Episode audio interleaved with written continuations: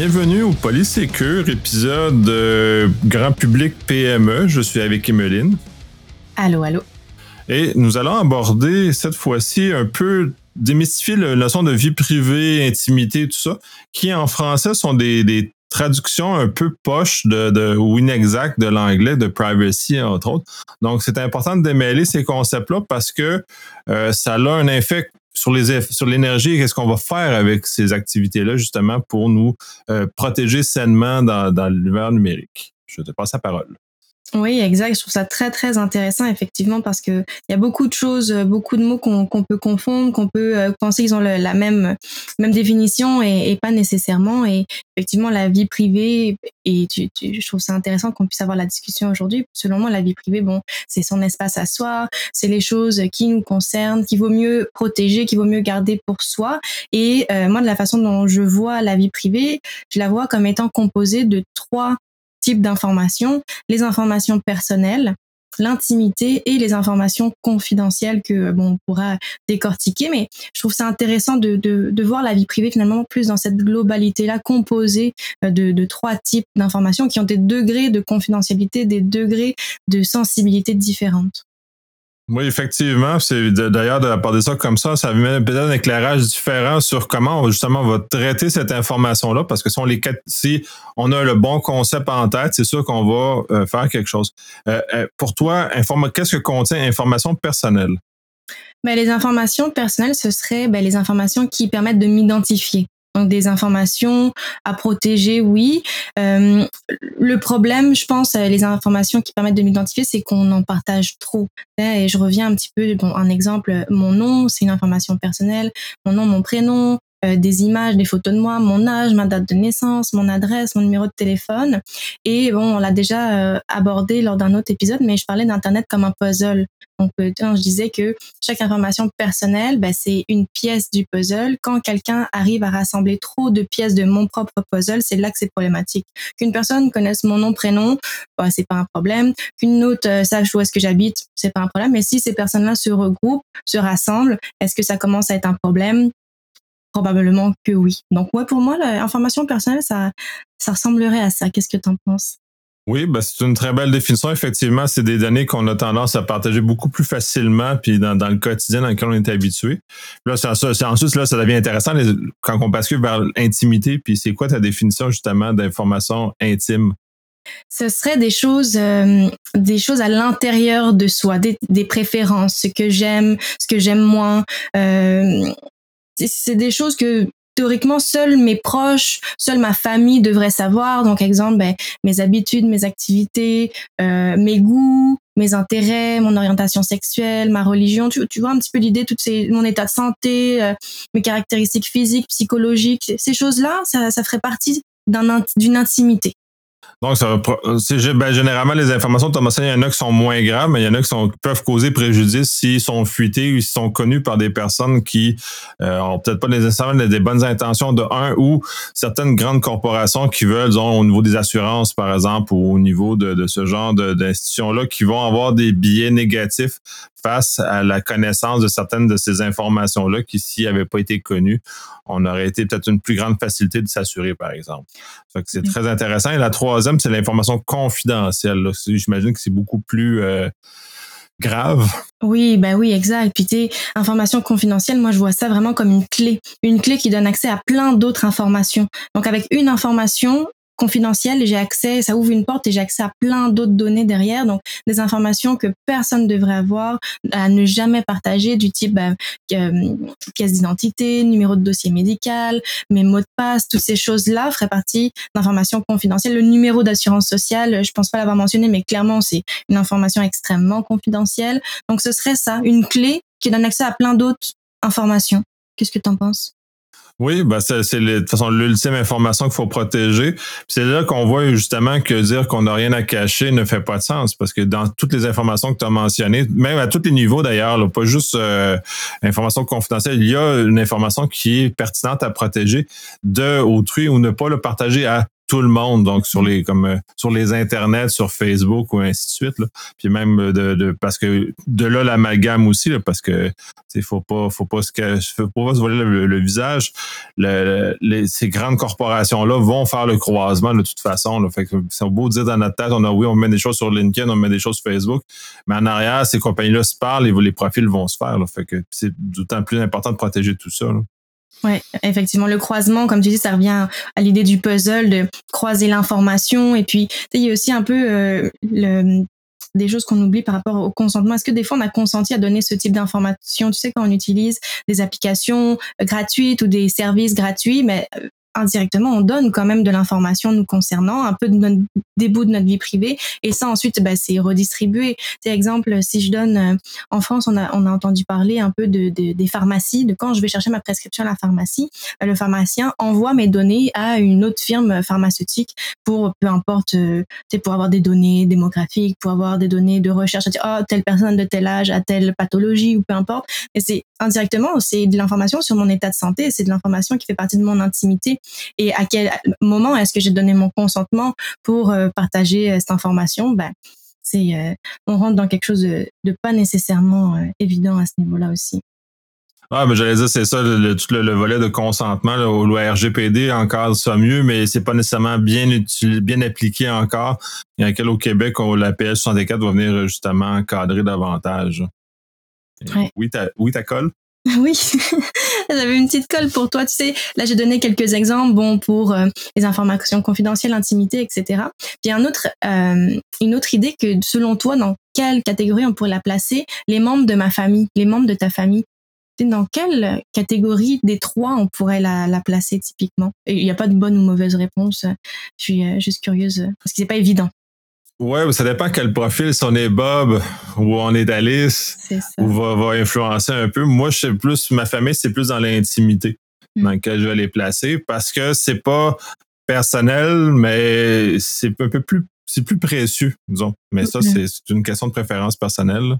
Ouais. Ouais, c'est très intéressant ce que tu amènes parce que tu vois effectivement, il pourrait ça pourrait aller dans dans information euh, personnelle dans le sens où bon, si on sait que cette personne-là est mon frère, ça permet de m'identifier. Donc tu sais, au niveau de l'identification, il y a peut-être des éléments et euh, que quelqu'un connaisse les membres de ma famille, c'est pas nécessairement problématique, mais après tout est dans les données qu'on partage sur eux parce que chacun a son puzzle, eux ils ont leur propre puzzle aussi. Donc si on se permet de partager des choses les concernant, leur adresse, leur date de naissance, etc mais là, ça devient problématique. Et là, il y a la notion de consentement, encore une fois, qui, qui embarque. Et puis, toutes les informations qu'on publie en ligne sont permanentes. Elles peuvent être copiées, elles peuvent être vues par un public plus large que prévu, elles peuvent être euh, trouvées en ligne par euh, une recherche, etc.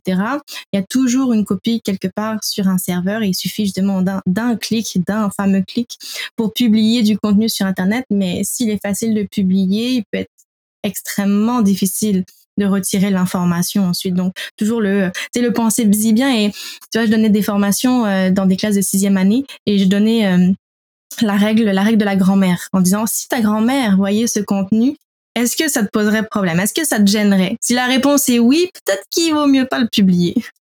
C'est effectivement un excellent exemple. Puis, tu vois, moi, ah, si on était juste dans le monde réel, ma famille, ce serait de l'information personnelle. Mm-hmm. Et comme on est dans le monde virtuel, et justement, comme tu mentionnes là, toute la, fluidité de l'information, puis la, perte de contrôle qu'on a, ben, ça devient d'intimité parce que je suis plus nerveux, disons, en ligne face à ce genre de, d'informations-là. Puis là aussi, on amène toute la notion de confiance transitive, c'est-à-dire que si euh, je fais la, confiance que je porte a une influence sur la confiance des autres, donc ça se transporte ces choses-là. Donc euh, c'est puis l'exemple classique que j'aime bien, c'était euh, à l'époque où Farmville était beaucoup plus utilisé sur Facebook, par exemple, où le fait que si j'ai une tante qui joue à ça, mais le fait qu'elle joue à ça, le fait qu'elle le mot dans son réseau à elle, fait que mon information lui est disponible et donc est disponible aux, fabricants du, euh, du jeu en question. Fait que ça, il y a eu beaucoup d'informations qui ont été pompées comme ça. Euh, donc, c'est très, très malaisant, ce genre de, de, notion-là où, oui, c'est ça. Depuis, depuis le temps, le Facebook a refermé beaucoup ces, ces, ces, ces failles-là, si on peut dire, parce que c'était c'était un abus de, la part des, d'une compagnie, mais Facebook n'est pas nécessairement très réactif à, la, régler les, les abus qui sont faits avec, les, avec ces informations. On fait juste regarder Cambridge Analytica, qui mm. était vraiment un, un, abus d'usage des informations, mais qui a été toléré pendant longtemps. Fait que c'est dans ce contexte-là qu'il faut être très prudent euh, en ligne sur l'information. Puis justement, plus on descend, moins il faut partager en ligne des informations avec du moins les grands, les, les grands du, web, comme le GAFAM, entre autres, parce que tout dépendant lesquels, mais euh, justement parce qu'ils vont avoir intérêt à, reprendre et à constituer le puzzle. C'est ça, les autres, leur intérêt. Mm. C'est ça que c'est, c'est pas, euh, c'est pas juste un petit challenge. Les autres, ils sont faits pour résoudre ce, challenge-là. Ouais, ouais, non, c'est, c'est très intéressant, c'est très inquiétant aussi. Euh, puis, ouais, donc l'idée de au moins de décortiquer la vie privée en trois types d'informations, je pense que déjà ça peut probablement aider à la compréhension et, sensibiliser en disant que euh, toutes les informations sont sensibles, toutes les informations appartiennent à un tout qui est ma vie privée. Il y en a qui sont plus intimes, il y en a qui sont plus bah, personnels, confidentiels. Mais, euh, mais l'idée, ouais, c'est vraiment de, je pense, réfléchir avant, avant de cliquer, de réfléchir avant de, de, de, publier et de se dire que le contenu est, pas temporaire en ligne malheureusement. Même avec hein, tu vois des applications comme Snapchat qui sont justement qui ont cette vocation un peu éphémère.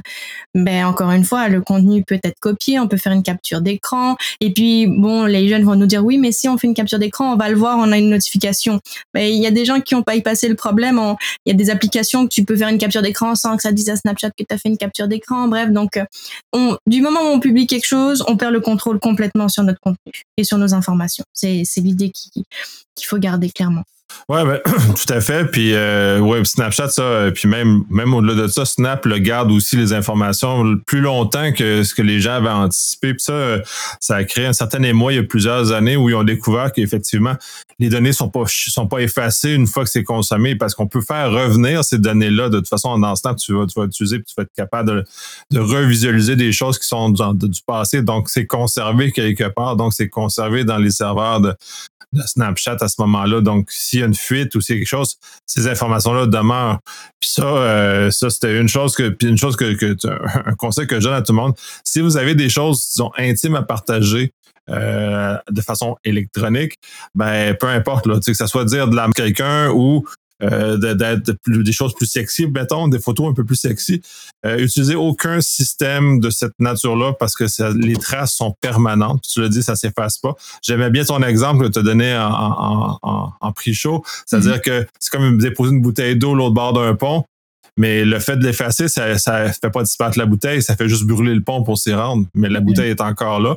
Fait que si on est capable de sauter par-dessus, on est capable de nager ou peu importe la façon de se rendre, ben la bouteille demeure accessible. Et elle demeure aussi accessible aux forces de l'ordre. Fait que s'il y, a un, un mandat qui sort puis une perquisition d'informations, cette information-là va demeurer. Donc, faire très attention sur l'usage et comment on, on, on diffuse cette information-là parce que ça nous vient nous rattraper. Puis, euh, puis encore d'autant plus que les, chez les jeunes, puis peut-être les entrepreneurs privés, c'est beaucoup moins présent, mais dans la fonction publique, par exemple, on a toujours la loi d'accès qui est présente. Mm. c'est d'autant plus important dans un contexte de, de, loi d'accès, parce que l'information qu'on publie, là, c'est une demande citoyenne qui peut faire que notre courriel va être transmis. C'est pas, on est dans une notion encore plus, la barrière d'accès à cette information-là est encore plus basse, donc il faut être encore d'autant plus prudent.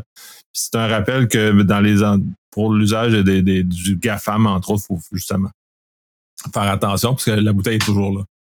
Oui, oui, très.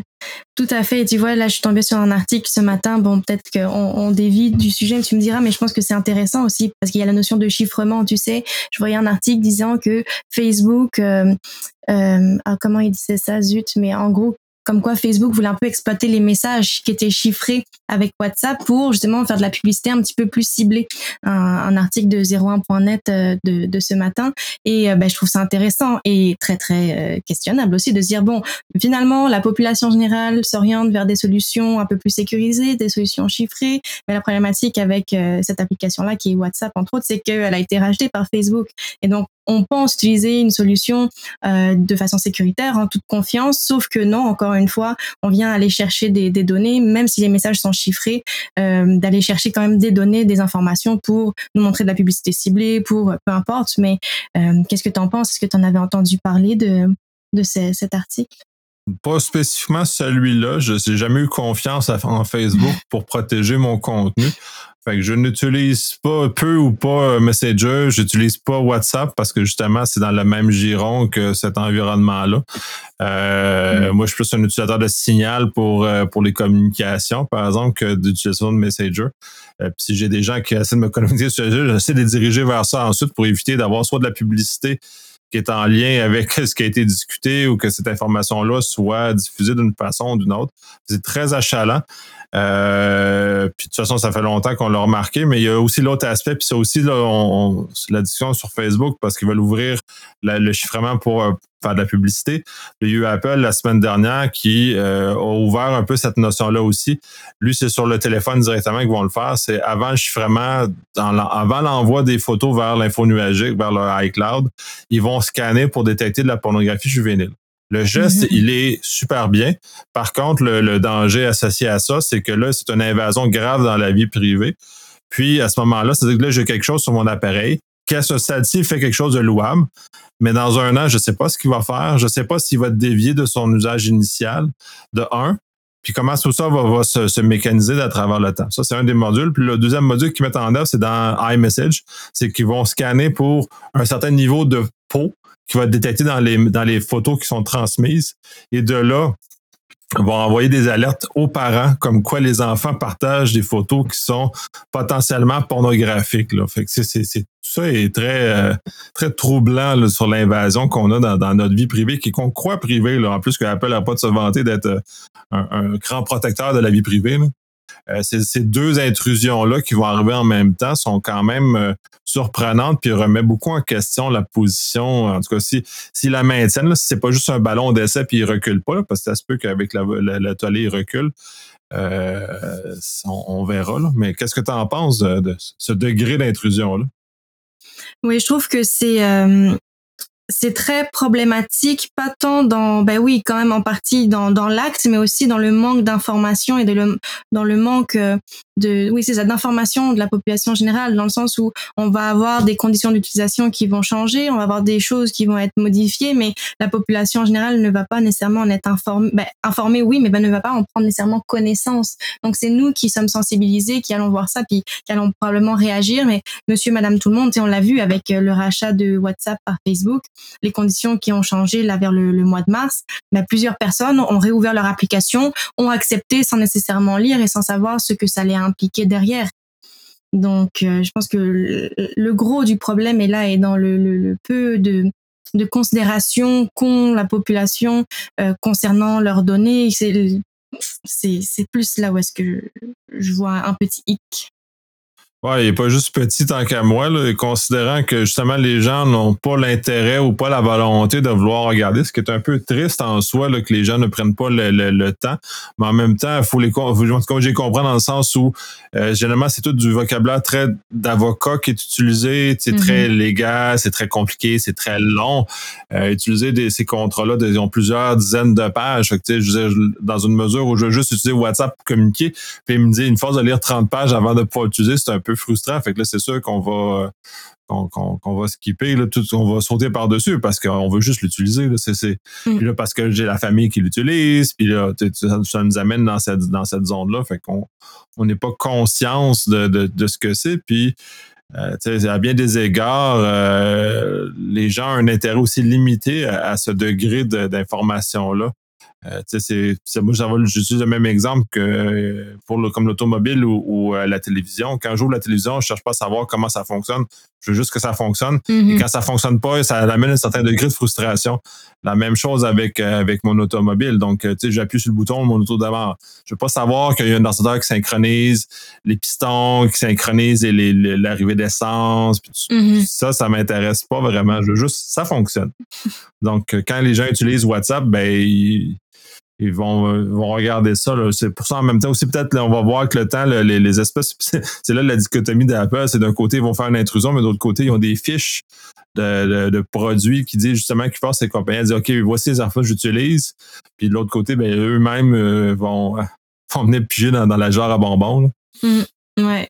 Non, exact, exact. Très, euh, un sujet très intéressant, effectivement. Mais si au moins, comme, comme on disait tout à l'heure, si au moins on peut semer déjà une, une graine, si on peut déjà semer quelque chose dans, dans l'esprit des, euh, des auditeurs ou dans l'esprit de, de la population, à dire, bon, ce sont mes données, elles ont une valeur, même si elles ont peut-être pas de valeur à mes yeux directement.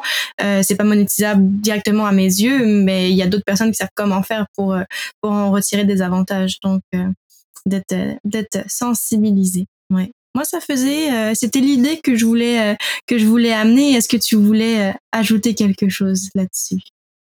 Non, ça fait le tour de ce qu'on a à discuter sur ce sujet-là. Justement, ça permet de, démystifier un peu qu'est-ce que c'est ces notions-là d'information personnelle, intimité, information confidentielle, justement pour qu'on puisse prendre la bonne décision à, la bonne place, puis d'arrêter de prendre comme un gros sac d'informations euh, non différenciées qu'on appelle la protection de la vie personnelle la, notre vie privée, et justement a des, des, des grands morceaux qui sont à l'intérieur de celui-ci, de ce sac-là, qui sont à ne pas partager ou à partager que dans des conditions très particulières. Donc, d'amener les gens à juste pas dire ouais, j'ai rien à cacher. Ben non, on a tous quelque chose pas à cacher, mais à protéger, parce que cacher, ça a une, connotation négative. Euh, pas comme on se cache de la police, on, se cache, on cache pas nos informations ça, on les protège contre des gens qui ne seraient pas censés avoir accès à ces informations-là. Oui, exactement. Bien dit. Fait que je te remercie. Puis euh, je crois que tu continues tes vacances. oui, un petit peu, un petit peu. Puis euh, on se retrouve euh, très très vite. Merci beaucoup. On se retrouve, oui. Merci.